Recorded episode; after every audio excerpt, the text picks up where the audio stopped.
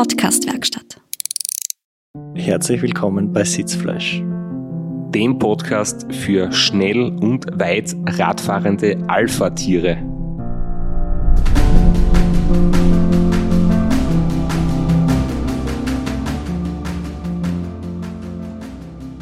Ja, das mit den Alpha-Tieren war jetzt so die spontane Idee, weil wir werden heute über das Team Alpha reden. Und das sind vier kräftige, wie wir sagen würden, Viecher. Am Start des Race Across America gestanden als Viererteam. Und es ist uns schon einige Male geschrieben worden, ob wir nicht äh, mit ihnen reden wollen, weil während es ja in Österreich schon Race Across America Solo-Sieger fast inflationär gibt, also 25 Jahre Ram in der Vergangenheit zehnmal einen österreichischen Sieger hervorgebracht. Insgesamt waren es vier Personen aus Österreich, die das Solo-Bewerb schon gewonnen haben und es hat erst einmal, nämlich im Jahr 2003, ein Viererteam geben, nämlich das Team Harreiter VAV rund um die Langstreckenlegende Reinhard Hörmann, die die Ram 4er Staffel gewonnen hat. Bis das Team Alpha 2019 an den Start gegangen ist und dort für Furore gesorgt hat. Das Viererteam vom Team Alpha Tischlerei Krömer äh, ist zusammengesetzt aus Christoph Mitterbauer, Andreas Kieslinger, Simon Kieslinger und Sebastian Michetschläger. Und den Sebastian haben wir uns heute eingeladen, um mit ihm über Race Across America und dann auch über seine Solo-Rennen zu plaudern. Jetzt, wo ich gerade die vier Namen vorgelesen habe, frage ich mich, warum warst du damals nicht dabei, Flo? Weil, oder vielleicht jetzt in Zukunft dabei, weil so fit, wie du momentan ausschaust und drauf bist? naja, 2019 bin ich ja hinter einem Solofahrer hinterhergefahren. Und wenn ich mir die Siegerzeit des, der Viererstaffel anschaue, ist es vielleicht wirklich eine Option, weil dann ist das Ganze schneller vorbei. Aber danke für das Kompliment. Ich fühle mich ja ganz gut. Und zwar war das nach, nach dem Trainingslager gar nicht so einfach. Vier Tage, dreimal am Tag, üppigstes Buffet. Das hat meiner Verdauung nicht sehr gut getan und auch meinem allgemeinen Wohlbefinden nicht sonderlich. Aber seitdem ich zurück bin, wieder täglich AG1 in der Früh mit 75 Vitaminen, Mineralstoffen und Spurenelementen. Und das hat innerhalb weniger Tage meine ganze Verdauung wieder ins Reine gebracht. Und es geht mir jetzt wieder deutlich besser. Ich fühle mich wieder wohl. Und es ist einfach wichtig, diese Routine beizubehalten. Täglich mein AG1 in der Früh. Ich habe leider meine praktischen Travel Bags zu Hause vergessen. Dann wäre mir das nicht passiert. Das ist ja schon einmal passiert, oder? Letztes Jahr. Ja, ich werde irgendwie nicht schlauer aus meinen Fehlern. Das passiert mir leider ständig. Obwohl ich sie ständig anpreise, aber die sind wirklich praktisch und sollte man wirklich mitnehmen, weil dann passiert einem das nicht. Und dann hat man schönere und bessere Tage im Hotel. Und es gibt da eine Möglichkeit, dass man fünf davon noch irgendwie zusätzlich bekommt, oder? Genau, und zwar, wenn man sich unter www.athleticgreens.com slash Sitzfleisch ein AG1-Abo bestellt mit dem legendären Keramiktopf, bekommt man fünf praktische Travel Bags und einen Jahresvorrat an Vitamin D gratis dazu. So viel also zum grünen Smoothie und wir schalten jetzt das Internet auf ein, beziehungsweise wie nennt man das? Wir, wir aktivieren das ich glaub, WLAN. Das, ich glaube, das Internet ist immer an. Wir locken uns ins Internet ein. Ich glaube, das ist der Trick. So ist es. Und auf der anderen Seite sitzt schon der Sebastian Michitschläger und wir begrüßen ihn recht herzlich. Ja, hallo. Danke für die Einladung. Freut mich recht, dass ich da bei euch im Podcast auch mal reden darf. Ich bin ein Mithörer eurer Staffel von Anfang an. Und ja, legen wir los, da ich sagen. Freut uns sehr und endlich wieder mal Ram und dann gleich Ram Vierer Staffel. Das ist ein Thema, das uns irgendwie jedes Jahr aufs Neue fasziniert, aber wir haben es noch nie geschafft, einen Athleten aus einer Vierer Staffel bei uns im Podcast zu haben und jetzt ist es endlich soweit. Ja, der Flo ist ja der von uns beiden, der die Staffeln immer sehr genau verfolgt und der dann immer ganz fasziniert ist von den Durchschnittszeiten und von den äh, brutalen Geschwindigkeiten, die da gefahren werden. Und du warst ja einer von den Vieren, die beim Ram 2019 den Sieg äh, erreicht haben. Und zwar fürs Team Alpha, Tischlerei Krömer. So ist euer offizieller Name. Und wenn man sich auf eurer Webseite umschaut, sieht man, ihr seid nicht nur bei Radlrennen im Einsatz, sondern ihr seid ja sehr engagiert, habt richtig viele Mitglieder und macht, äh, bietet Freizeitaktivitäten an. Und das würde man dich ja gerne am Anfang fragen, quasi, äh, wie du zum Radlfahren gekommen bist und äh, was das Team Alpha macht und wie du zu dem Team dazugekommen bist. Ich bin eigentlich aus Münzkirchen, wie gesagt, und ralt aber für das Team Alpha in der Nachbargemeinde von St. Roman. Habe eigentlich zum Radfahren relativ spät angefangen, äh, nach der Geburt meiner ersten Tochter 2016. Habe mir Rad gekauft, äh, eh wieder beim Radhändler im Nachbarort und dann ist das eigentlich so sukzessive angegangen, dass man mal ein bisschen fährt und dann ist es über mehr geworden und über mehr. Und dann bin ich mal zu anderen Radfahrern gekommen, die haben natürlich alle vom Team Alpha gewinnt. Und so ist das Ganze eigentlich entstanden, dass ich da dabei bin und mittlerweile auch schon im Vorstand bin und eine richtig gute Freundschaft draus ist. Und so baut sich auch irgendwie unser Verein auf. Also wir haben fast alle Freunde oder Bekannte oder Familie und darum ist da bei uns nicht nur das Radfahren, sondern gibt es auch viele Aktivitäten. Unter anderem haben wir jetzt dann äh, Jugend aufgestellt, auch, dass wir da was dann im Bereich Nachwuchs haben wir jeden Montag ein Jugendtraining, das auch gut besucht ist. Und da schauen wir halt natürlich, dass wir die Kids in erster Linie unterhalten und weg von der Straße bringen oder auf die Straßen bringen mit einem Rad, weg vom Computer. Und es macht uns recht viel Spaß. Das heißt, wir können an dieser Stelle auch schon sagen, dass äh, Leute, die uns zuhören und die in eurer Ecke von Oberösterreich wohnen, ähm, ihr seid froh, wenn Leute sich noch anschließen bei Team Alpha, bei einem Club. Ja, sicher. Wir, wir sind immer froh, als Verein, wenn er wächst. Also wir haben ungefähr 100 Mitglieder. Äh, sind aber jetzt nicht, fahren nicht zwingend in der Gegend übereinander und suchen neue Mitglieder oder irgend so, eben weil wir eigentlich recht regional sind, auch schauen, dass wir regionale Sponsoren haben und so. Und das alles so ein bisschen aufbauen möchten. Du hast gesagt, du hast hobbymäßig angefangen, um aus dem Haus zu kommen mit zwei kleinen Kindern. Was waren dann deine ersten Rennerfahrungen oder wie bist du überhaupt zu, zum Ultra-Radsport gekommen? Ja, ich muss ich nochmal berichtigen, ich wollte nicht ganz äh, wegkommen von, von daheim. Äh, nach dem Hausbau wollte ich eigentlich wieder ein körperlich mich aktivieren. Ich habe früher Fußball gespielt und dann habe ich lang nichts da und eigentlich nur Hausbau und so. Und dann wollte ich mich eigentlich wieder ein bisschen bewegen. Und weil jetzt Radfahren da recht gut ist und nicht auf Knie geht und so, jetzt ist das eigentlich ganz gut gegangen. Habe mittlerweile jetzt dann drei Kinder, nicht mehr zwei. Ja, ich habe mich eben dann beim Nachbarverein da angehängt und die haben mich dann auch gefragt, ob ich ein wenig für See starten möchte und so.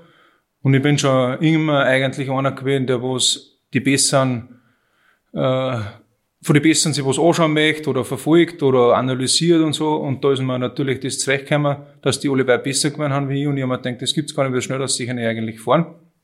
Und jetzt habe ich mich halt da angehängt und mit da. Und dann haben sie die erkannt, ja, der hat ein bisschen ein Biss und dann nehmen wir ein wenig mit. Und, und so ist das eigentlich auch gekommen, dass wir dann gefragt haben, dass ich beim RAM teilnehmen kann, möchte, dass sie mitfahren, dass wir den vierten Fahrer dann eigentlich fixieren. Bist also gleich direkt zum Ram oder habt ihr vorher einmal die Staffel probiert auf kürzeren Rennen, irgendwie einmal Erfahrung gesammelt oder seid ihr gleich das große Abenteuer angegangen? Ja, meine Kollegen, die haben ja beim, beim Raja im Vierer unterwegs gewesen. Da war natürlich ich nicht dabei. Ich habe vorher eigentlich nicht viel Rennerfahrung gehabt. Äh, ein Jahr zuvor bin ich da, habe ich eigentlich gestartet in Weidhofen. Das ist ein relativ flacher Marathon. Da bin ich mitgefahren. Das waren so eigentlich meine ersten Rennen und habe dann 2019 auch eine Amateurlizenz genommen, da haben da bei den Amateurinnen ein wenig mitgefahren.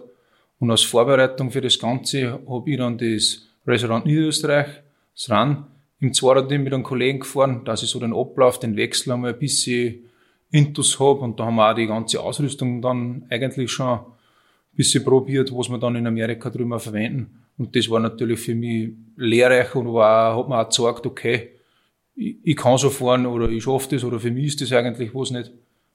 Ich hätte noch eine Frage und zwar, wenn man sie auf der Race Around Austria Webseite im Archiv die Ergebnisse anschaut, sieht man, 2014 und 2015 war Team Alpha in der Wertung, aber die Platzierungen waren damals vierter und fünfter Platz. Das heißt, die war jetzt noch nicht so ganz top, wie ihr dann ja offensichtlich später wart. Wie ist denn das dann ähm, gekommen, dass ihr zum Beispiel ja, diese großen Fortschritte gemacht habt? War das nur, weil du dann plötzlich dazugekommen bist und jetzt mit dir ist dann alles, alles schneller geworden? Und die andere Frage ist auch noch, ähm, ein Vierer-Team ist ja, ist ja auch eine Möglichkeit, aber es gibt auch Achter- und Zweier-Teams. Was macht so den Vierer-Team-Reiz aus genau? Ja, ich, ich habe das, wie gesagt, zwang verfolgt, wieso dass da eigentlich die Ergebnisse noch nicht so top waren da beim, beim Ra. Man hat halt nur die, das eine oder andere Hoppler hat man halt da gehört. Und man muss schon sagen, äh, das Reim, das war jedem bewusst. Das ist wahrscheinlich einmal im Leben und da haben wir sie extrem darauf vorbereitet und da haben wir auch wirklich an der Ernährung und überall geschaut, dass wir da nur das Beste haben. Das, was vielleicht beim Ra seinerzeit ein bisschen, ja, schleifen hast lassen und ich glaube, ihr wisst es auch, wenn man nicht 100 Prozent gibt, dann ist man eigentlich nicht vorn dabei. Äh, Viererteam haben wir deswegen natürlich gefahren. Äh, wir waren sich eigentlich auch relativ lang nicht einig, wer mit wem fährt. Da haben wir viele Sitzungen gebraucht ist eigentlich komisch, keiner wollte zu sagen, nein, mit dem mag ich nicht fahren und mit dem mag ich schon fahren, aber es ist eigentlich egal. Äh, es hat sich eigentlich nie auskristallisiert, dass man in, in ein Zweiter-Team fährt, weil das, glaube ich, für uns unvorstellbar war oder nach wie vor noch ein Wahnsinn ist. Äh, ein Achter-Team, naja, da musst du schon acht Radfahrer finden, das ist auch bei unserem Verein, sage ich jetzt mal, schwierig auf dem Niveau. Also sind eigentlich eh nur vier überblieben. Und man muss natürlich auch sagen, wenn man im Vierer-Team fährt und fährt so eine Taktik, wie es wir haben, kommt man ja zu den anderen alle sechs, sieben Stunden mal und da hast du was anderes dann wieder, jetzt sage ich, jetzt fange ich das Ratschen an oder fange das Plaudern an, die Zeit hast du nicht.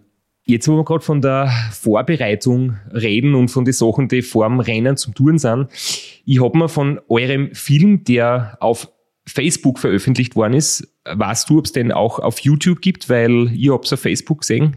Ja, ist richtig, der läuft da auf YouTube. Der ist wirklich gut. Äh, übers Team Alpha beim Ram 2009. Und da gibt's von der Vorbereitung ähm, kleine Szene von dir und die möchte ich dir jetzt gern einspülen.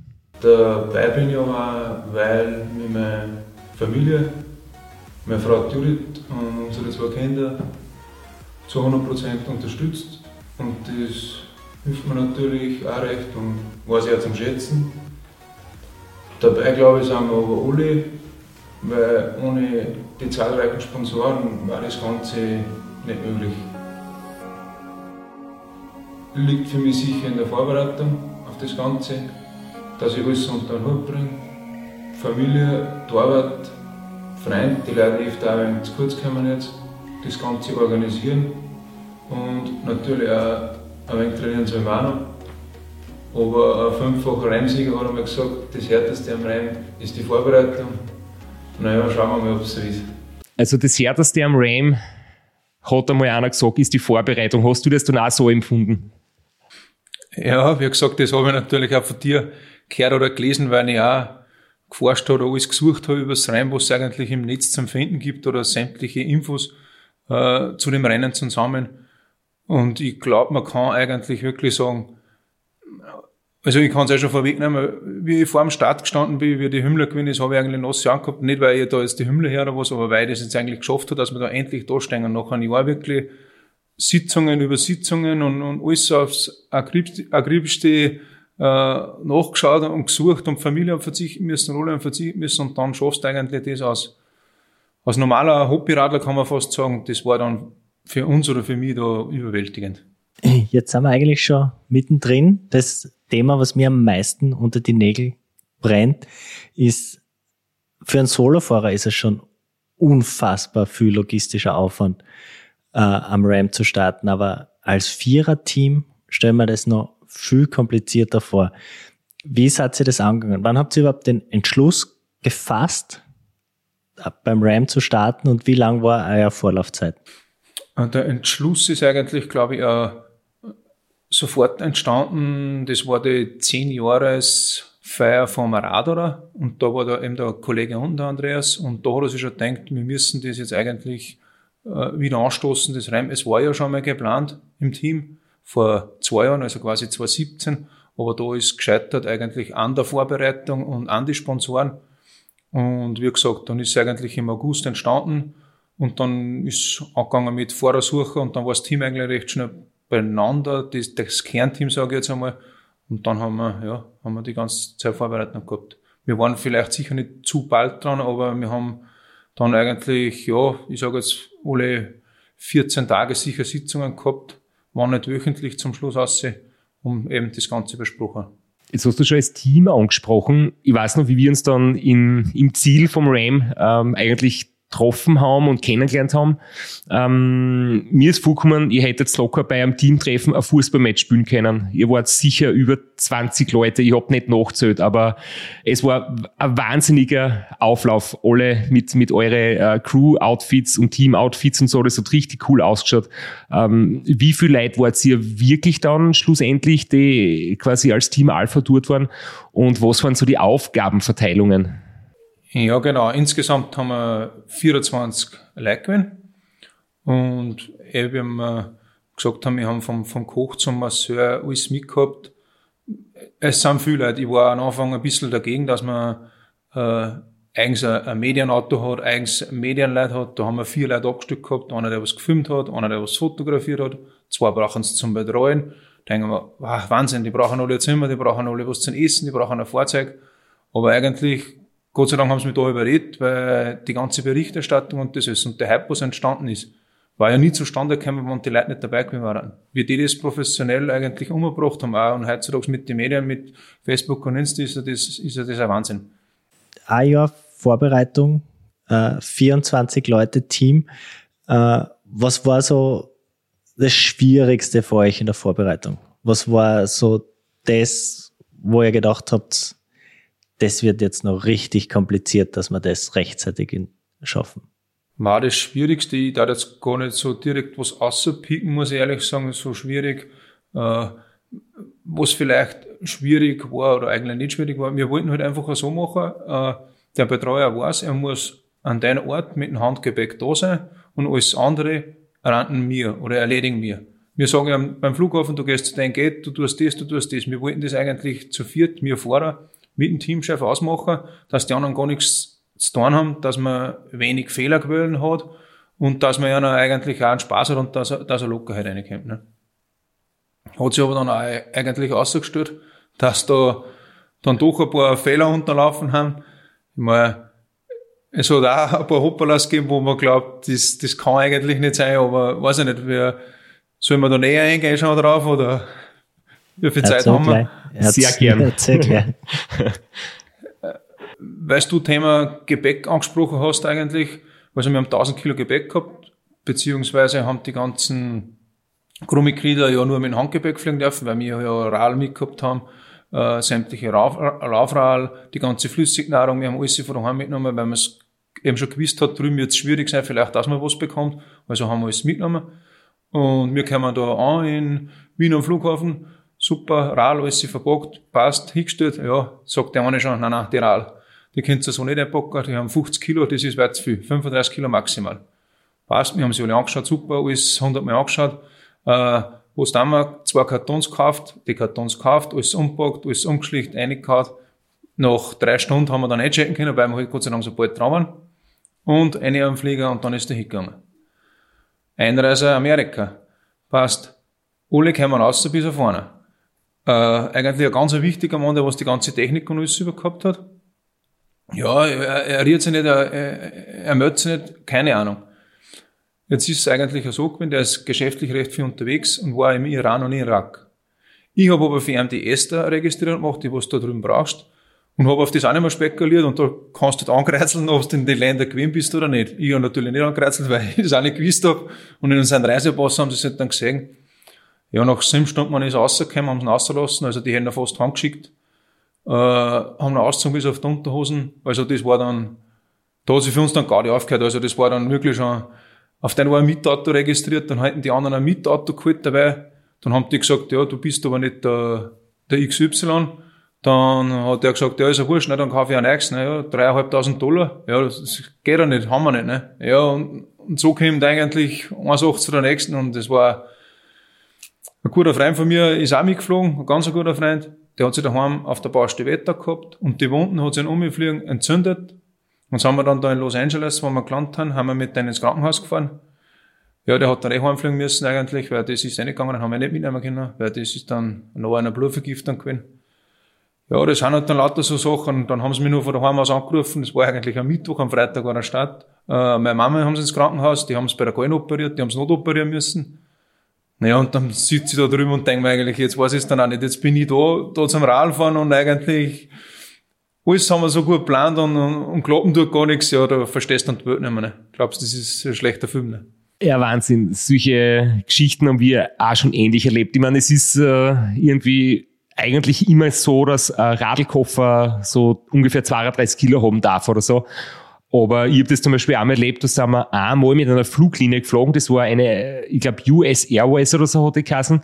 Und das waren die einzigen, wo der Radlkoffer 23 Kilo haben musste und nicht 32. Das heißt, ich bin dann mit drei Radl dort gewesen und dann haben wir am Flughafen, ab am Check-in, so ähnlich wie ihr das gemacht habt, wir haben uns dort noch für, ich glaube, 200 Euro einzelne Koffer gekauft, damit man das Zeug vom Radlkoffer ausrahmen kann, in den Koffer ein, das dann als Zusatzgepäck einchecken, wo es wieder sehr viel Geld kostet. Da haben wir mal Ähnliches erlitten. Das ist echt, echt bitter. Naja, und ich habe aber dann eigentlich, war das gar kein so schlechtes Zeichen nicht im Nachhinein gesehen. Wir Fahrer haben dann, beim Umfliegen hast du natürlich viel Zeit einmal geredet und dann mit dem Crewchef auch. Und dann muss man ehrlich sagen, der hat zu uns gesagt, wir dürfen das nicht mitnehmen, weil das schwer ist. Es ist sofort wer gelaufen, hat Kartons besorgt, dass wir das einpacken können. Es sind alle da gewesen, haben das auspackt. Also wir haben das im, im Nu gelöst gehabt. Alle, das ganze Team hat mitgeholfen. Es hat keiner geschimpft, keiner geflucht. Wir haben das Problem eigentlich beseitigt gehabt im Nu. Und dann habe ich schon gesagt, boah, ist ein Wahnsinn, ne?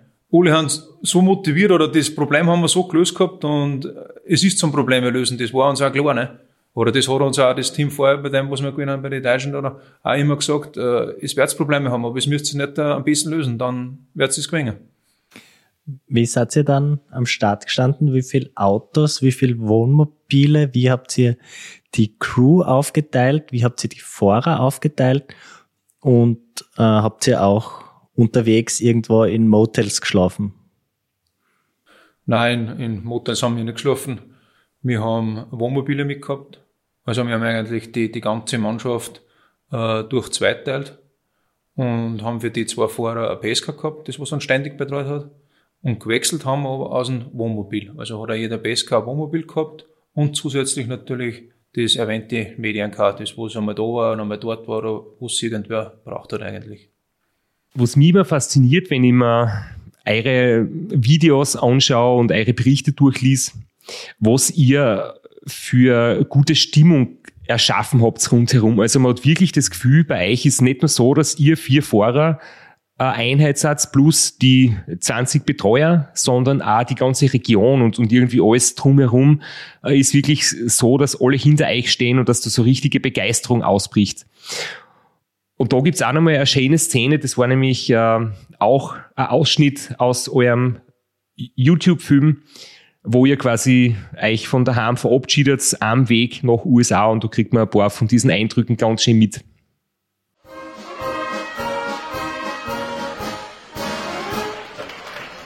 Morgen ist soweit. Wir haben morgen Montag um 3 Uhr Abfahrt in St. Roman nach Wien zum Flughafen. Wir haben die letzten zwei Tage schon alles eingepackt, also es ist alles fertig. Vielleicht werden wir sie noch am Flughafen Weißwürst kaufen und die anderen Weizen trinken oder irgend sowas. Ich, ich weiß nicht, was wir dann genau tun in den letzten Tagen hat man es eigentlich erst bemerkt oder realisiert, was wir da jetzt eigentlich machen, weil irgendwie redet, redet jeder Nachbar an oder alle Freunde, ob wir schon bereit sind, ob wir, dass uns viel Glück wünschen. Jeder auf der Straße bleibt mit dem Auto stehen und ähm, hält uns Daumen für die kommenden Tage. Also wir wünschen dem gesamten Team Alpha und dem Papa vor allem, dass da drüben in Amerika eine super, super, super tolle Zeit haben und dass sie es auch genießen können, weil das ganze Jahr, was sie da jetzt Zeit reingesteckt haben, dass das einfach für alle ein klasses Rennen wird, das nie vergessen werden in ihrem Leben. Wie schafft sie das, dass der Funke so überspringt? Ja, ich, ich, ich weiß auch nicht. Äh, vielleicht einfach, weil wir so sind, wie wir sind und, und weil wir es gern dann und, und ich glaube, wenn man was, eh, wenn man was gern tut, tut man vielleicht was gut und, und ich glaube, das, das, das kennen auch alle. Äh, ich muss aber auch dazu sagen, wir, wir sagen jetzt nicht einfach zu den Leuten, es müsst uns helfen oder was, oder ich versuche zumindest da jetzt nur, äh, ich mag einer, ich mag, ich mag's zum Essen einladen, ich schaue halt einfach, was, was mir zu viel kostet, aber ich, wir möchten einfach was zurückgeben und ich glaube, das, das kommt dann einfach gut an und ja, mei. Zu mir haben sie auch in der Arbeit gesagt, ja, habt ihr das schon gesehen, äh, da fahren sie wieder und da dann das wieder und da dann das wieder. Von Leuten, wo sie nicht geglaubt hätte, dass die, die für sowas interessieren. Da geht es jetzt vielleicht gar nicht so um einen Radsport, eh, wie du sagst, vielleicht generell um das, um das Ganze einfach. Das gibt natürlich immens viel Kraft da oder super Feedback. Du hast es vorher kurz, kurz angesprochen, ihr habt euer Team aufgeteilt auf zwei Teams, die sie quasi nie gesehen haben. Es hat mit äh, jeweils zwei Fahrer sind eine Schicht gefahren und die anderen zwei Fahrer die andere Schicht. Habt ihr da äh, spezielle Fahrertypen oder lauter Allrounder oder habt ihr gesagt, der und der fährt die Berg oder der und der fährt die flachen Passagen? Ich würde sagen, ja, sicher ist der eine, äh, also mein Kollege ist, hat 20 Kilo länger ne, und ist um 20 Zentimeter kleiner, dass der am Berg vielleicht ein bisschen besser ist, ist, ist auch logisch wir haben es halt dann eigentlich so aufteilt, ein großer mit einem kleinen und wieder ein großer mit einem kleinen. Äh, hat aber jetzt keinen so rechten Hintergrund eigentlich nicht. Das kann man vielleicht, glaube ich, bei einer kurzen Strecken sicher mit einberechnen, dass ich sage, okay, der fährt nur das Bergige, der fährt nur bergo oder auf der Kron, aber auf die lange Distanz haben wir da wegen deinen nicht geschaut eigentlich. Ne? Wie war denn das dann mit dem Wechselintervall? Weil jetzt rein theoretisch, wenn man sagt, ihr seid vier Fahrer und es ist einer auf der Strecke und wechselt sie ab. Das heißt, jeder von den Fahrern fährt theoretisch sechs Stunden am Tag. Äh, wir wissen ja alle, wenn du kürzer fährst, äh, hast du eine kürzere Pause, aber irgendwo gibt es ja dann doch irgendwie ein Mittel oder so den, den goldenen Weg, oder wo man sagt, du fährst nur kurz, dass du wirklich hohes Tempo fahren kannst. Und die Pause ist trotzdem lang genug, dass du einigermaßen regenerieren kannst. Habt ihr auch so ganz kurze Wechselintervalle gemacht oder seid ihr lange Einheiten gefahren? Nein, ist richtig. Natürlich, äh, umso kürzer, umso besser kannst du die Leistung auferholen. Wir haben eigentlich das von Anfang an so geplant gehabt, dass wir ungefähr die zwei, die was aktiv sind, ungefähr sechs Stunden fahren. Und in der Zeit, 20 Minuten, macht man immer einen Wechsel vielleicht bergauf ein bisschen kürzer und auf der Geraden, wenn es noch ein bisschen passt, ein bisschen länger. Da, das funktioniert eigentlich gut. Haben wir aber dann ein bisschen gesehen, dass eigentlich sechs Stunden schon fast ein bisschen lang haben, haben wir dann im Laufe vom Rennen auf vier Stunden, viereinhalb Stunden sowas runtergegangen. Das hat uns dann eigentlich der, der Crewchef eingeteilt. Da haben wir nicht recht viel zum Wiedering gehabt eigentlich oder zum Ranken gehabt und so hat es geheißen, Ralf von und auf geht's. Äh, zu der Leistung natürlich auch. Äh, man nimmt sich natürlich vor, dass man, dass man nicht äh, schnell anfängt, aber ich kann nur aus meiner Erfahrung reden, ich habe angefangen da kurz da und da will man natürlich alles geben, da man sich ja zum Schluss nichts vorwerfen lassen kann. Auch da hätte ich irgendeine Zeit oder was liegen lassen. Und dann ist eigentlich nur die Wüste gekommen. Und dann muss ich sagen, glaube ich, das können wir alle vier sagen, dann haben wir es schon gesehen, dass wir recht hochs Tempo gegangen sind, mit der Hitze dann und mit der Motivation. Aber das hat sich dann eigentlich auf den zweiten Tag so richtig gut einpendelt und dann ist es eigentlich wieder gegangen. Sicher hat man die eine oder andere Phase, wo du, nicht mehr die Intensität fahren kannst, wie du in der Nacht fährst, wenn es dann kühler ist. Aber so im Grunde und Ganzen hat, hat das eigentlich ganz gut funktioniert dann. War ja recht froh, weil ich dann gewusst habe, nach dem zweiten oder dritten Tag, ich habe wieder Druck am Pedal, also werde ich es nach dem fünften Tag auch noch da haben, weil ernährt haben wir sich gut und das ist dann eine Kopfsache. Jeweils im Zwarer-Team hat man sie im 20-Minuten-Intervall abgewechselt. Wie oft habt ihr dann einen, einen Teamwechsel gemacht? Also wie oft sind dann die einzelnen Zwarer-Teams gewechselt worden? Der ursprüngliche Plan war zwölf Stunden nehme ich an und dann seid ihr kürzere Intervalle gefahren. Nein, der ursprüngliche Plan war eigentlich gewesen, dass wir alles so sechs, sieben Stunden wechseln. Den großen Wechsel, dass, dass das andere Team wieder dran ist. Da hätten wir sie dann auch quasi gesehen. Aber den haben wir dann auch ein bisschen runtergeschafft, je nach, ja, in Kansas, glaube ich, da war es dann mehrer weil es da gerade ist, aber wo es ein bisschen hügelig ist, haben wir dann mit die, haben wir die, äh, den Sprint da ein verkleinert. Und da haben wir sie eigentlich nur gesehen, kurz. Und ja gut, die einen steigen auf am Rad, haben komplett fertig, die anderen müssen eigentlich wieder weiterfahren, wo es möchtest, recht gut reden. Einer ist dann so unterwegs, einer ist gerade hergekommen, also können eigentlich nicht da zwei miteinander reden und ja, meistens ist dann der andere gleich Kübel Wasser über den Kopf, schnell abbrausen, eine essen und eigentlich wieder niederlegen. Ne? Okay, dann habe ich das falsch verstanden. Aber dann ist ja auch, wenn du nicht gerade in dem Zwarer-Team bist, das fort, sondern Pause hat, hast du ja auch nicht wahnsinnig lang Pause, oder? Wenn man bedenkt, was du gerade gesagt hast, du musst duschen, essen, ein bisschen umschlafen. Wie lang hat man da eigentlich Zeit? Ja, ich glaube, äh, Straps, weißt du oder du, äh, ich glaube, das kleinste Problem ist vielleicht duschen und das, das größte Problem ist dann im Wohnmobil äh, drin liegen, schlafen, wann unsere, unsere Leibfolgers geben und, und warten da vier auf die Straßen. Ja, ja. Aber es ist eigentlich schon gegangen.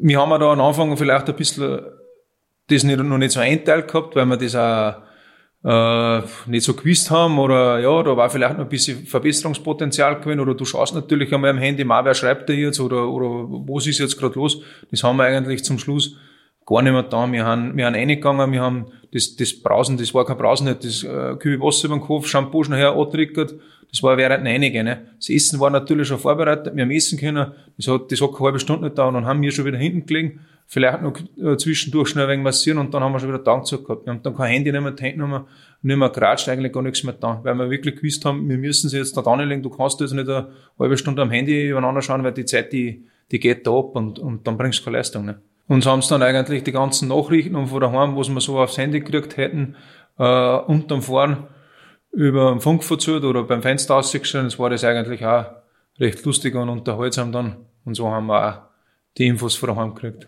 Wie ist denn euch gegangen mit den Temperaturen? Habt ihr euch akklimatisieren können? Wart ihr im Vorfeld damit dort oder wart ihr quasi beim Rennen erstmals überhaupt in der Wüste? Weil ich habe da auch so eine Szene gefunden in einem Film, den möchte ich kurz abspülen und ich glaube, das war der Simon, dem hat's nicht so wirklich taugt in der hohen Temperatur. Fuck, gut, ist das heiß. Ich, wenn man die verbrennen, ohne Scheiß. Legst du mich vom Arsch, dass, also dass sowas Extremes gibt, hätte ich nicht gedacht. Äh, das mit der Temperatur ist natürlich äh, unglaublich eigentlich, oder man glaubt es ja nicht, wenn man es nicht selber erlebt hat.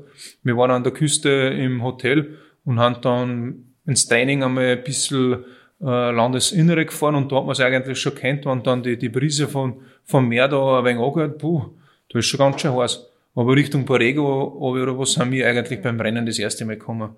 Und der, der Simon beschreibt, übertreibt er eigentlich überhaupt nicht oder ich weiß nicht, ich bin dann da bei so einem äh, ja, Tanken oder irgendwas haben sie noch getan. Ich sitze dann da heraus äh, vor der Tankstelle oder, und ist, glaube ich, gerade irgendwas und dann redet er nicht auf Englisch mit mir.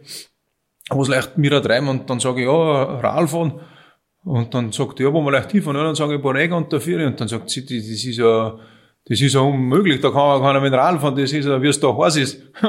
Und die haben halt gedacht, was möchten die alle? Ich weiß nicht. Da fahren halt schon mehr mit Rad. Aber sie hat wirklich recht gehabt. Also die Hitze ist, die Hitze ist erdrückend. Das ist unvorstellbar. Der Straps hat es im, im Vorgespräch kurz erwähnt. Es gab ja noch nicht so viele österreichische Staffeln. Es gibt wenig Erfahrungswerte. Wo habt ihr eure Infos hergeholt? Also ihr seid natürlich, oder ohne dich, aber das Team ist schon das Rad zweimal gefahren. Aber wo habt ihr dann fürs RAM oder hast, habt ihr da überhaupt keine Erfahrungswerte oder Infos gehabt? Ja, wir haben, sie schauen natürlich Infos auch geholt von Teams dann. Das eine waren die Senioren, die gerade gut Seniors, die wo schon einmal gefahren haben oder haben sie eh schon mehrmals gefahren, das weiß ich jetzt gar nicht. Die haben, glaube ich, ein Buch geschrieben, das haben wir gelesen. Und wir haben sich aber eher eigentlich orientiert an, an einem deutschen Team. Die waren von Nürnberg draußen. Und da war unter anderem der, der Lasse Ibert, weiß ich nicht, ob den wer kennt, dabei. Der ist momentan auch recht bekannt in der Szene für Aerodynamik und so. Und bei die waren wir auch mal draußen bei den Burschen und mit die haben wir gut geredet und die haben uns auch ein paar Tipps gegeben, sage ich jetzt einmal, wie man das Ganze ein wenig angehört, haben sie natürlich auch dann, eigentlich bei die war es auch katastrophal, bei die ist einer ausgefallen, die haben es dann zu dritt fertig gefahren und, aber punkto Streckenplanung und so haben wir da schon ein paar gute Inputs rausgebracht. Habt ihr irgendwie ein Zeitziel gehabt, ein Platzierungsziel oder wolltet ihr es einfach nur schaffen? Im Vorfeld bei den Vorstellungen, die was wir eigentlich gehabt haben, haben auch unter anderem auf YouTube zu sehen, hört man halt oft Sieg und, und hier und her. Und ich habe eigentlich, muss ich wirklich sagen, ich habe da nie dran geglaubt, dass wir das gewinnen werden. Unter die ersten drei, okay, geht sie aus, wird sie ausgehen, wann alles passt. Aber eigentlich wollte ich für mich die, die Erfahrung machen, das Erlebnis machen und die Sache finishen und das Erlebnis einfach haben. Und das Ganze wollte man eigentlich so auf sechs Tage schaffen oder hätte man sich ausgerechnet gehabt. Das war unser Zeitziel. Du hast vorher schon gesagt, die Intensität, in der man unterwegs ist, also so jetzt von die, von die Watt her oder vom Pulsbereich her, kannst du das ungefähr sagen im Vergleich, weil ich glaube, das interessiert sicher viel Leute äh, zu einem Solofahrer. Über, über deine Solo-Rennen werden wir später noch reden, aber wenn ich jetzt zum Beispiel sage, ähm, ich mache ähm, 24 Stunden ähm, Leistung, wo ich in einem 24-Stunden-Rennen versucht, die Leistung so konstant und hoch wie möglich zu halten, bin ich so im Bereich von 65 bis 70 Prozent von der FTP-Schwelle. Und ich denke, für Viererteams ist da sicher mehr möglich, ohne dass es jetzt zu stark abfällt. Weißt du noch, in welcher, auf welchem Leistungsniveau du da genau unterwegs warst, jetzt so in, in Zahlen quasi? Ja, der damalige Trainer von mir oder von uns, wir haben da eigentlich fast alle den gleichen gehabt, hat schon so gesagt, wir sollen sich da eher im G2-Bereich bis EB bewegen. Natürlich bist du am Anfang mindestens EB, sage ich jetzt mal, wie es halt bei mir gewesen ist, und im Laufe schaust du aber dann schon, dass du das trotzdem erhältst, äh, deinen EB-Bereich. Und wie gesagt, du hast einmal eine bessere Phase oder mal ein paar bessere Stunden, da geht's ganz leicht wieder, oder da geht's. Und wenn nicht mehr geht, dann kommst du nicht rauf, aber du, wir haben schon geschaut, zwischen G2 und EB, das, das ist schon möglich. Das, das funktioniert. Jetzt haben wir gesprochen über die Hitze, aber es ist ja schon das RAM ist mehr als die Hitze. Was waren so die Phasen landschaftlich oder vom Erlebnis her oder emotional, wo du dir, was dir am meisten taugt haben bei dem Rennen? Wo du da gedacht hast, genau das ist es, genau deswegen bin ich da. Ja, die Landschaft ist natürlich schon einzigartig oder, oder hat schon viel zum Bieten. Ich weiß ja dann einmal in Kansas, da haben wir dann ist auf der linken Seite noch so ein Tornado oder Wirbelwind, da ich vielleicht sagen, ein Tornado, weiß ich nicht, ist Größenordnung ein wenig größer, entstanden und da haben wir so, so weitergefahren, man hat auch absolut nichts kennt von, von irgendeinem Wetter oder was, aber das hat man halt einfach dann jetzt einmal live gesehen. Das, das, das sowas bleibt in Erinnerung. Und umso weiter, dass du da eigentlich wieder ins Ziel kommst nach Annapolis, umso, umso grüner wird's wieder, umso, umso mehr schaut's aus wie daheim. Das waren, einmal haben wir halt ein Problem gehabt mit, mit dem Unwetter man es bei der Christopher noch wissen, dass da viel geregnet gehabt hat in der Nacht oder in, in die Nächte. Und da war eigentlich auch im, in der Crew, glaube ich, ein kleiner, oder da, sagen wir es gleich, es war, wir haben eigentlich einmal am Machttag gesprochen. Wir sind da auf ein Tankstück gekommen, da waren wir schon natürlich schon in Führung. Und dann kommt eine raus von, Tankstelle und sagt, ja, die da drin hat gesagt, äh, dass wir da am liebsten in ein Hotelzimmer gehen weil jetzt kommt der Unwetter und hier und her. Und dann hat der andere gesagt, ja, der Polizist da vorne hat auch schon gesagt, äh, am gescheitern ist, wir gehen jetzt in ein Hotel und, und schlafen einmal und schauen sich das Unwetter an. Ja, da denke ich, weiß nicht, ich bin im Verkehr am Film, ich werde mich da jetzt nicht in ein Zimmer reinlegen und werde warten, bis das mit die zwei platziert reinholen und dann fahre ich wieder weiter, ne. Dann habe ich gesagt, so, nix da, dann wir fahren jetzt weiter, weil wir haben ein S-Wohnmobil, wenn es wirklich ist, ne. Ich weiß jetzt auch nicht, was gescheit ist, ist da, wenn ich da drüben in so einem Haus drin sitze, so ein Popadecke-Haus oder ich bin in einem Wohnmobil drin, also wird es das Gleiche sein. Und da bist du halt einfach gelangt gewesen. Und dann hat der Andreas Sauerfahrer, ja, nein, nein, wir fahren weiter, wir fahren weiter. Und da hat man so schon kennt bei der Crew, uh, bei unserer Ding, nein, was, ja, aber wir haben Jazzkins auf, der hat, wir haben gesagt, es ist Gott sei Dank, man muss dazu sagen, es ist, ein paar Hogekerntel haben wir erwischt, aber das Gute war eigentlich, der Wind hat dann Draht, wir haben dann Rückenwind gehabt und wir haben den Wetter eigentlich davon gefahren, also das war, das war dann richtig cool. Blitzt hat's rund um und wir haben eigentlich Drucker gewinnen und haben, haben voll schnell gewinnen. Also wenn du die Stabilität der amerikanischen Gebäude ansprichst, kann ich nur, fällt mir spontan eine Geschichte ein. 2012 äh, haben wir so ähnliche Situationen erlebt, da war irgendwie Tornado-Warnung und dann sind wir von der Polizei aufgehalten worden und haben müssen in einer Kirche kurz Unterschlupf quasi nehmen. Da hat uns die Polizei dazu quasi gezwungen. Wir haben nicht weiterfahren dürfen, weil die Kirche war das einzige Gebäude im Ort, das irgendwie aus massive Ziegel gebaut worden ist. Alles andere war, wie du sagst, nicht wirklich sicherer, als wenn du gleich im Wohnmobil drinnen bleibst. Und das war aber damals so, dass wir durch das, dass es von der Polizei verordnet worden ist, haben wir dann wieder Zeit Gutschrift gekriegt im Nachhinein. Aber das war eins der heftigeren Unwettererlebnisse, ja. Äh, weißt du, das gerade erwähnst mit der Polizei, das haben wir auch gehabt, das ist von den Offiziellen eigentlich sogar geordert worden, dass sie da ins Auto rein sitzen haben müssen und ein Teilstück im Auto fahren müssen. Das waren zwar nicht wir, das waren die Kollegen, aber das war von den Officials direkt so angeordnet, weil da war auch so ein Teilstück komplett überschwemmt. Und da hast du dann 30 oder 40 Minuten, glaube ich, waren sie im Auto und haben da, haben da die Stücke gefahren. Das hat aber dann, glaube ich, ja jeder da dürfen oder der, was da gerade zurecht gekommen ist. Das Regelbuch ist relativ dick. Es dürfte aber noch irgendwas geben haben. Und zwar habe ich da in einem von euren Livestreams war das, wo im, im Betreuerauto, im Pacecar drinnen äh, gefilmt worden ist, was da gerade die Crew so äh, zu tun hat, ist gesprochen worden über eine ganz arge Situation. Und ich spiele das jetzt vor und du sagst uns dann bitte, was da passiert ist. Also das Pacecar, es gibt verschiedene Time Stations, da ist immer vorgeschrieben, bei gewissen Time Station müssen wir äh, hinterm Radfahrer auch während der Tageszeit sein, weil zum Beispiel äh, freilaufende Hunde, die was Radfahrer attackieren können, dann, wir haben auch schon gehabt, schießwütige Leute, die was das, äh, leider das Race Across America ein bisschen ja, blockieren und verhindern wollen. Also es ist nicht ganz ohne, wenn die das da reinschreiben und grundsätzlich bei Nacht gehen wir ja natürlich mit unserem Spezialumbau äh, das perfekte Licht, damit er ein bisschen bisschen äh, weiter nach vorne sieht. Schießwütige Leute. Was ist da passiert?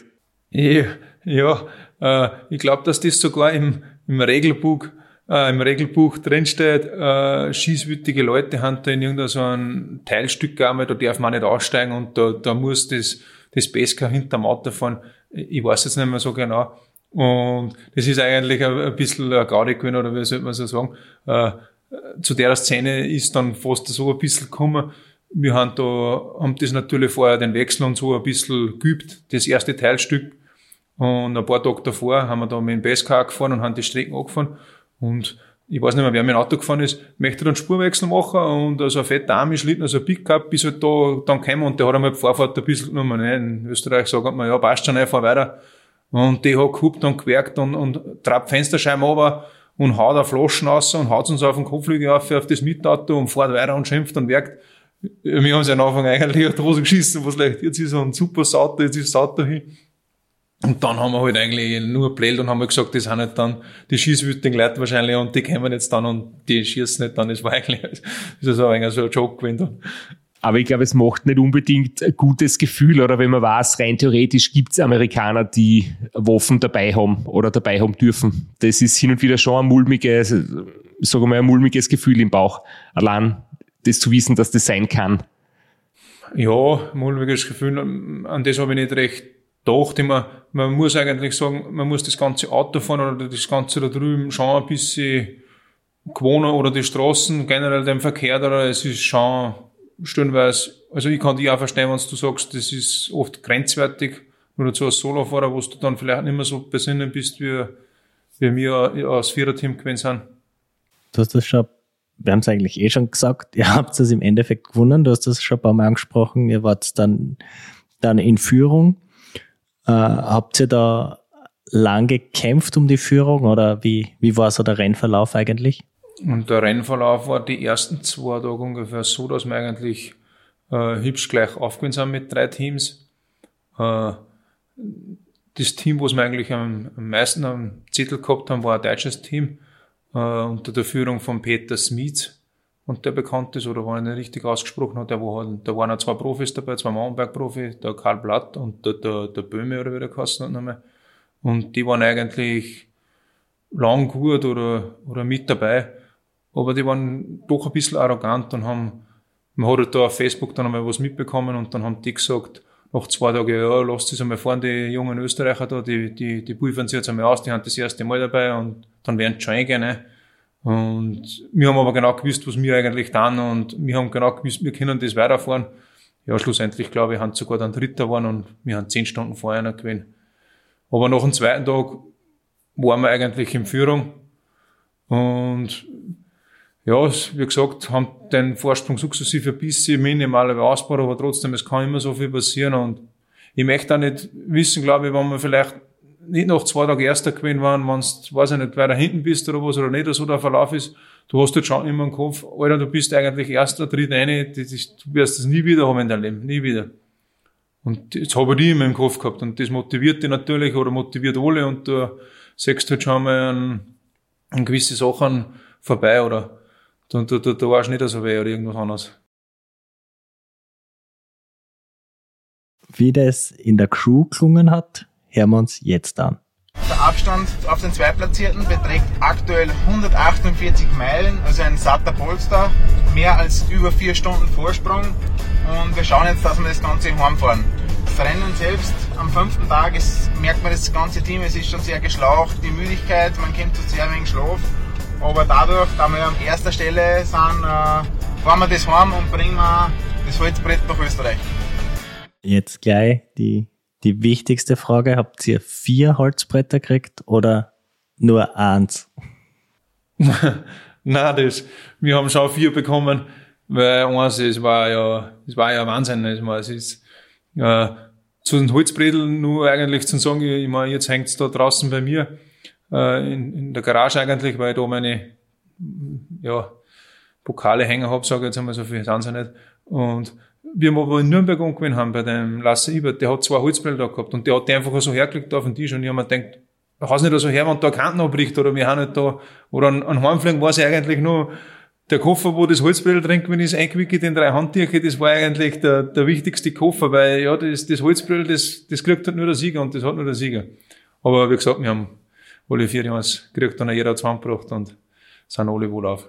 Ja, sehr gut. Das ist bei den Veranstaltern des Ramen nicht unbedingt selbstverständlich, weil sie sind jetzt nicht die großzügigsten und die modernsten. Ähm, deswegen wollte man da auf Nummer sicher gehen, ob das eh, ob es da zumindest nicht so knausrig waren, dass nur eins hergeben für alle vier. Ähm, aber das, was du vorher gesagt hast, dass man natürlich in Führung liegend, dass es besser geht, dass man nicht hintern weh hat, dass man keinen Einbruch kriegt, äh, den psychologischen Vorteil, ich glaube, den, den kennt jeder, der das schon mal gemacht hat und, und das kennt man als Solofahrer das kann ich echt gut nachvollziehen. Wir haben sie auch dann, weil wir da immer so einen Vorsprung gehabt haben und natürlich die anderen oder der Teamchef, die ganze Crew eigentlich das auch relativ mehr mitverfolgt hat, äh, auf einmal gesagt, hey, da ist ein achter Team noch, das können wir noch einholen, das müssen wir noch einholen. Und das war eigentlich dann, glaube ich, von so einem äh, Tour de France Etappensieger, ehemaligen Profi, der Backstead oder wie der geheißen hat, der hat so ein achter Team zusammengestellt und das war eigentlich dann die Challenge, dass wir halt die noch schnappen und dass wir dann nach dir eigentlich äh, als zweites dann ins Zug kommen und das achte Team auch noch schlagen. Und das haben wir dann auch geschafft, ganz zum Schluss noch. Ich glaube, eine halbe Stunde haben wir vorher noch im Zug gewesen. Ja, wir haben da, wir haben da stehen 16 Minuten und Magnus Baxted nicht nur Tour de France Etappensieger, sondern auch Sieger von Paris-Roubaix. Und ihr wart mit fünf Tagen, 16 Stunden und 33 Minuten um 16 Minuten schneller als das, das Achterteam. 5 Tage 15. 5 Tage 15, ja. Was habe ich gesagt? Und 33. Der Flo hat gesagt, 5 Tage 16 Stunden, aber das. ja, ich habe auch meine Brille nicht auf, muss ich fairerweise sagen. In dem Fall hat er sie Nein, nicht verrechnet, sondern verlesen, aber das darf man jetzt bitte nicht ausschneiden, weil der Flo hat manchmal, wenn es um Finish-Zeiten geht, schon die eine oder andere Stunde äh, mir das Leben schwer gemacht. Ja, genau. Nein, ist nicht so schlimm. Ja, schlimm ist nur, schlimm ist nur, wenn er zu dir sagt, wir schaffen das unter acht Tage, äh, so circa 200 Kilometer vor dem Ziel und äh, dann wären acht Tage ein Stunden draus, weil er sie bei der Distanz verrechnet hat. Dann ist in, im ersten Moment schon irgendwie nervliche Anspannung dabei. Das sind die, die kleinen Probleme, die was so Sieger über hat, oder? ja. Als Ram-Finisher im Viererteam bist du automatisch und dein Leben lang fürs Ram qualifiziert.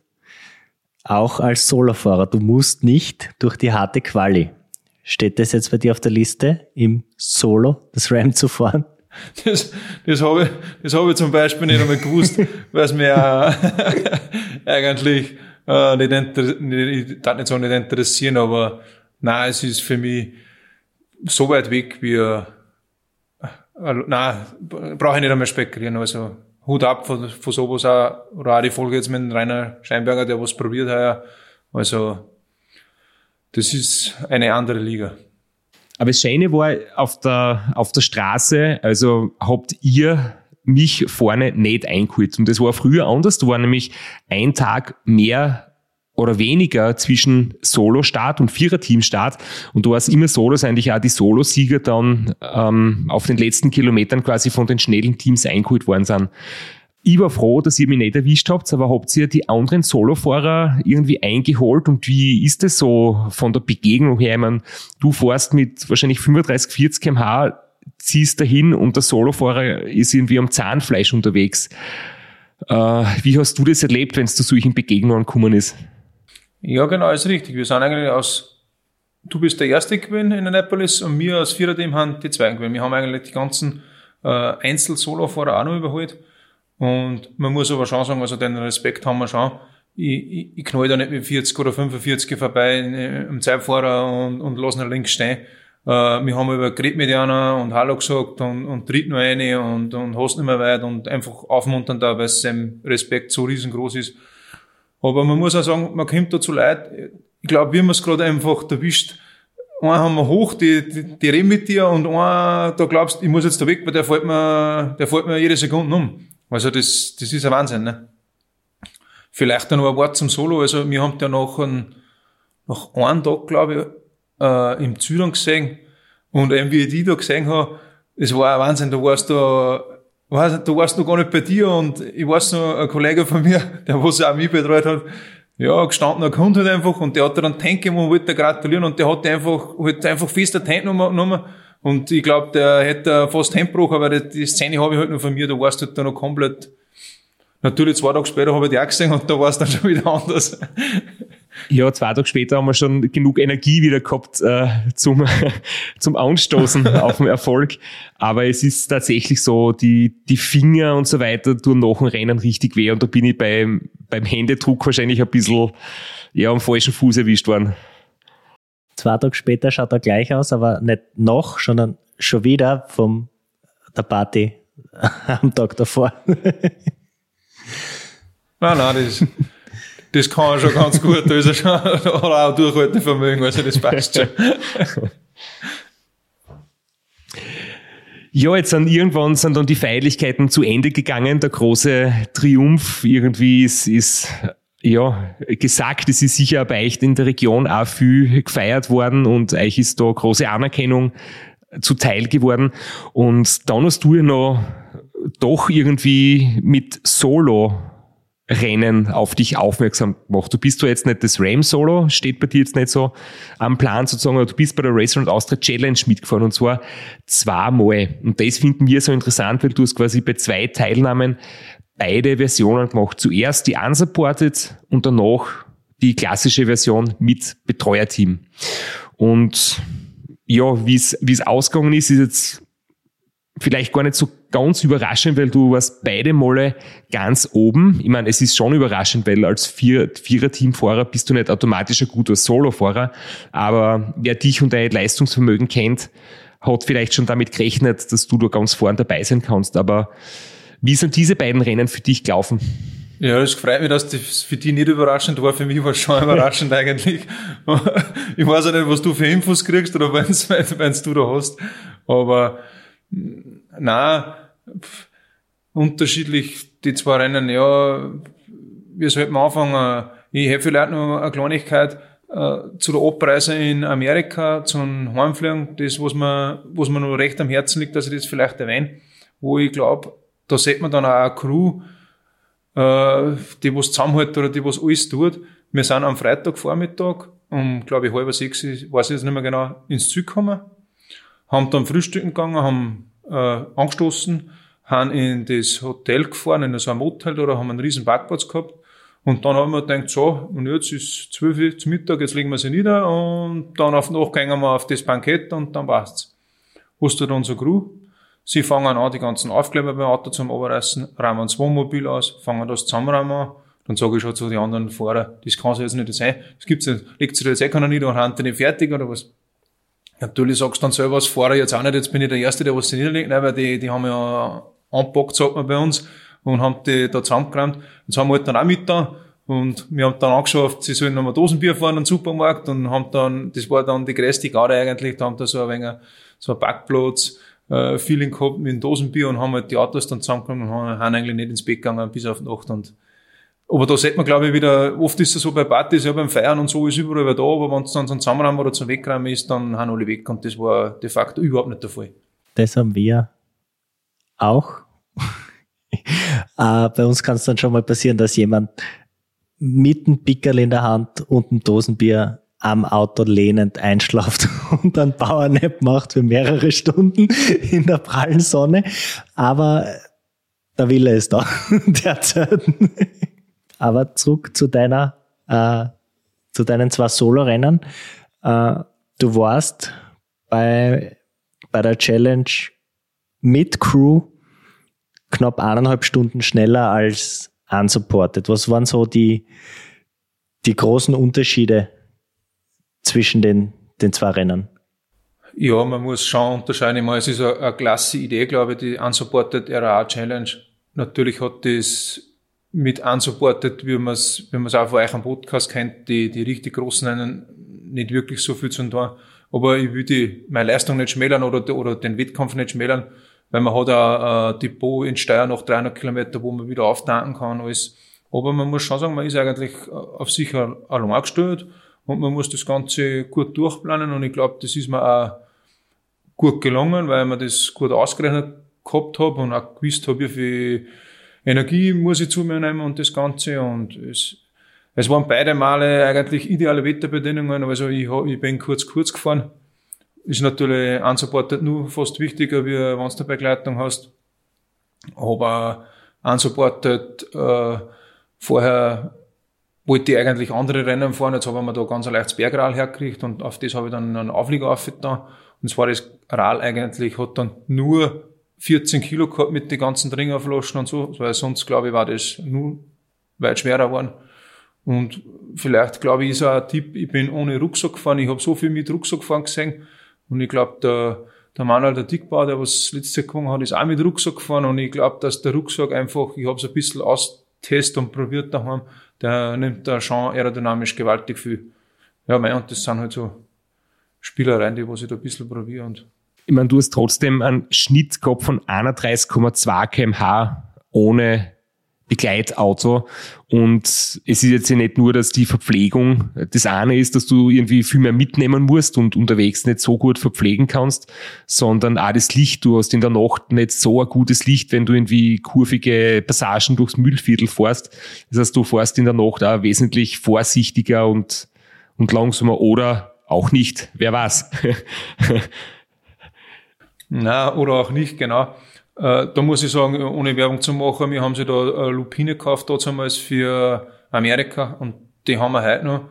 Und das ist eigentlich ein Licht, sage ich, da, da passiert da nichts. Sicher ist groß oder der Akkuback ist auch ein bisschen groß. Natürlich habe ich mir dann einen zweiten Akkuback gekauft, den habe ich einen Steierling gehabt, da habe ich mir einen Zettel geschrieben gehabt in der Box, wo sie zu tun habe, weil man denkt, da waren da schnell, schnell fünf Punkte habe ich zu tun gehabt, habe ich genau gewusst, bam, bam, bam. Ich weiß noch ganz genau, ich bin da hingekommen, dann habe ich zu denen gesagt, bin ich der Erste? Ja, ja, ja, ja. Und dann wollte das Ratschen ein wenig mit mir anfangen, der bei drei Jahren und da, und dann, ja, ich, dabei, dabei hat der das Ratschen anfangen wollte, bin ich eigentlich wieder weggegangen. Tut mir leid, ich muss, ich ist ehrenamtlich und man möchte reden, aber im Rennen habe ich da keine Zeit.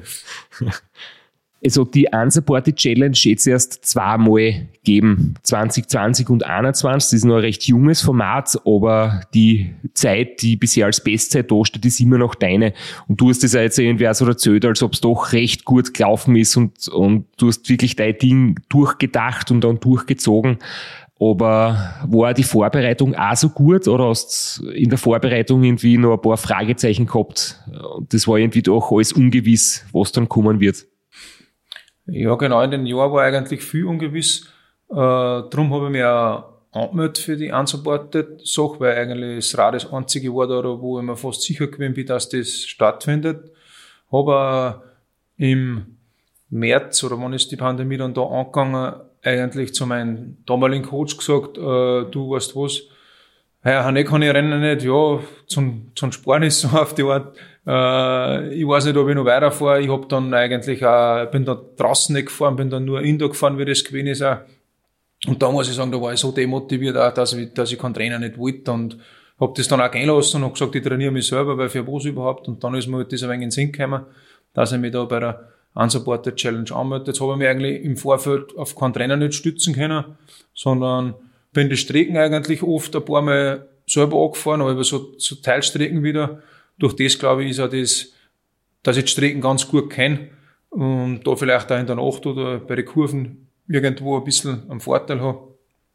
Ja, ja, und so ist es halt dann gekommen, dass du halt lange Einheiten vorher einpasst und dann hat es eigentlich ganz gut funktioniert. Aber das mit dem Trainer ist jetzt nicht mehr so, oder? Dass du ohne Trainer unterwegs bist. Nein, das war dann eigentlich auch ein ganz ein cooler Zufall, sage ich jetzt einmal.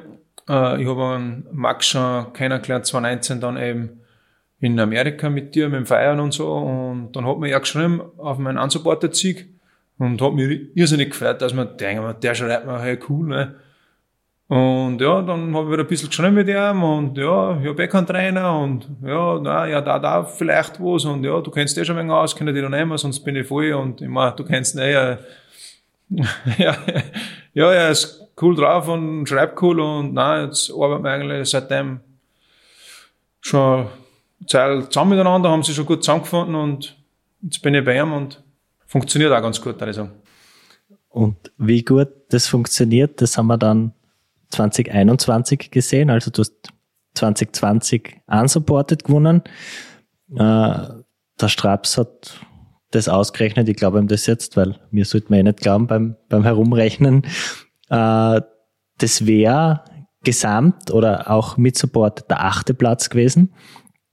Und 2021 hast du Supported gewonnen mit der bisher drittschnellsten Zeit und hast davor auch noch die 24 Stunden von Chris Kirchen gewonnen. Also 2021 durchaus eine gute Saison, kann man so sagen. Ja, genau. Ich, ich, da habe ich eigentlich Chris Kircher als Vorbereitung, wenn man so sagen darf, oder ja, kann man eigentlich so sagen, äh, für die Challenge hergenommen, dass ich da das eben mit der Ernährung noch ein bisschen probiere und, und vom Pacing her und ich habe das wirklich, ja, normal machen wir so viel Gedanken fahren, rennen und, und studiere alles und wer am Start ist und hier. Ne. Und in Christkirchen war es einfach so, es tut mir leid, dass ich es jetzt sage, aber ich habe den Zweitplatzierten und den Drittplatzierten, ich habe das nicht einmal kennt. Der Kollege, der was mich betreut hat, hat dann gesagt, unten, wenn wir den Tag noch waren, soll ich nur bei der Startliste schauen. Sag ich, brauch's gar nicht mehr schauen, weil ich fahre einfach mein Rennen, ich, ich, ich fahre einfach mein Ding. Und ich hab's auch, ich hab's auch dann, glaube ich, ja, weiß ich nicht, ob's, ob's blöd vorgekommen ist. Ich hab auch die Leute dann unten rennen über wen gefragt, was man da so ein Smalltalk oder so ein bisschen macht.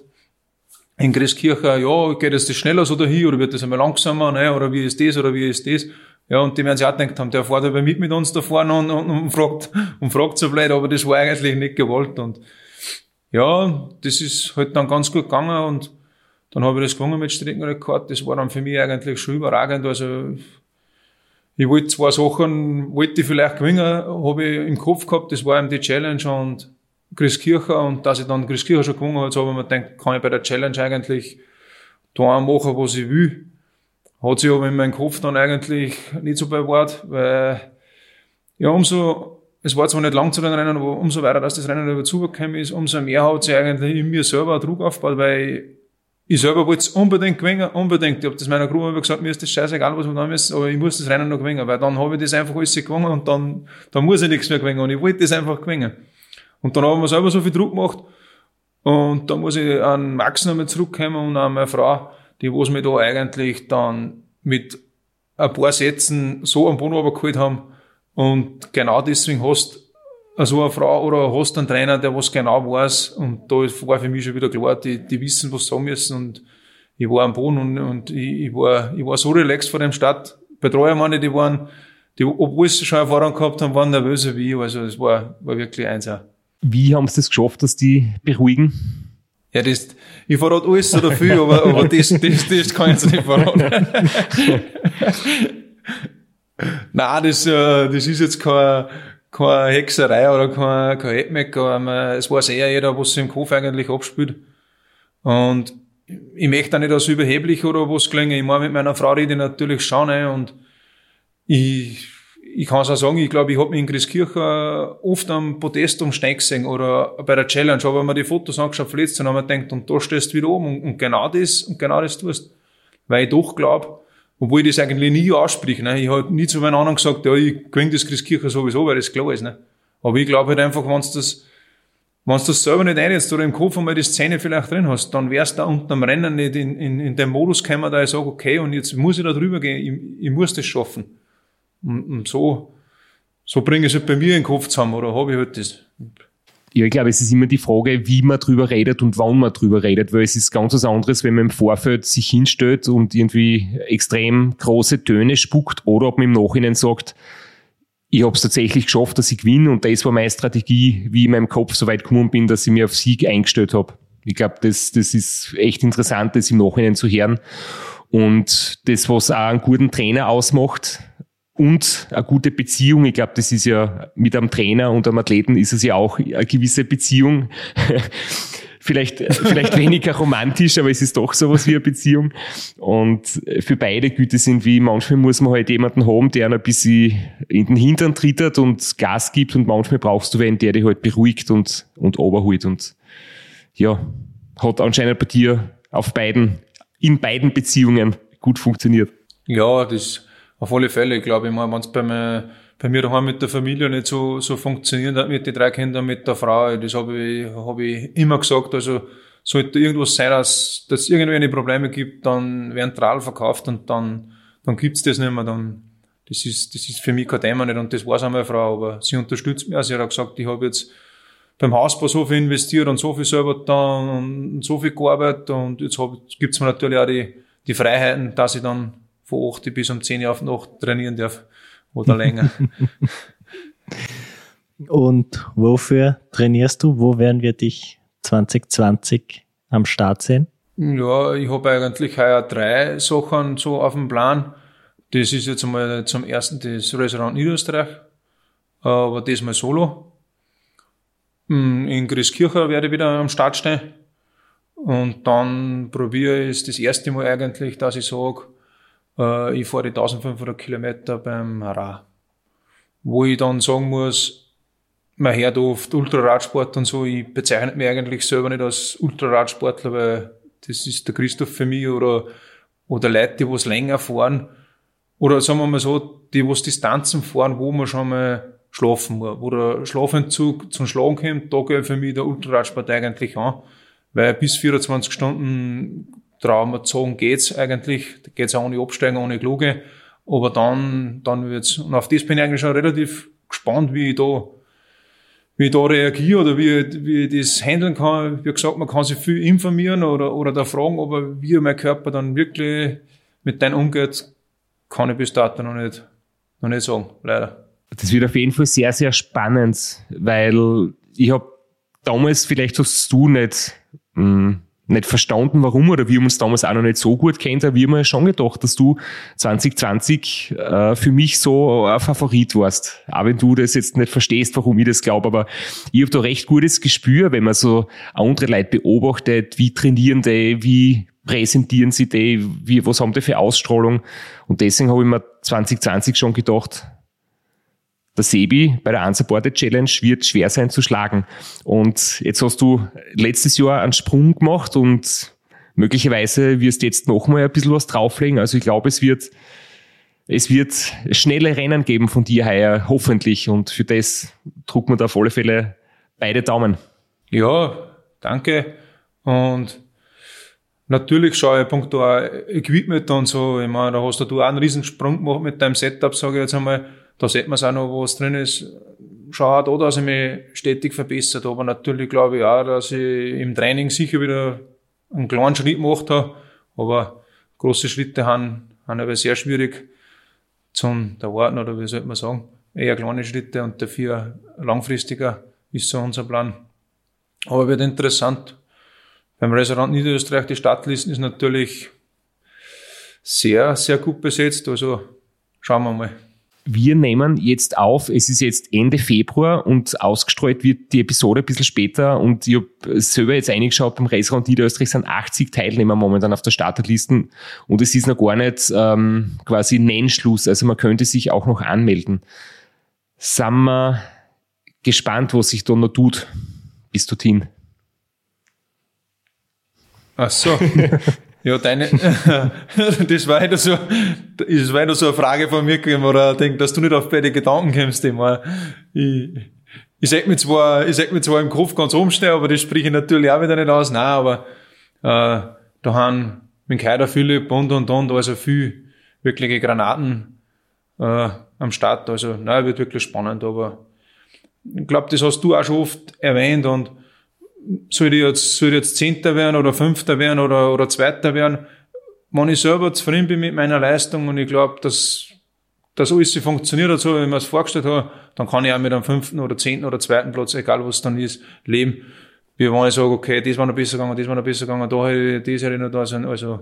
Ja, wir wünschen dir alles Gute, viel Erfolg. Vielleicht werden wir uns, wir sind uns sicher beim RAN, da bin ich auch am Start, das ist auch kein Geheimnis mehr. Ah, gutes Training und vielen Dank, dass du dir die Zeit genommen hast, bei uns im Podcast zu Gast sein.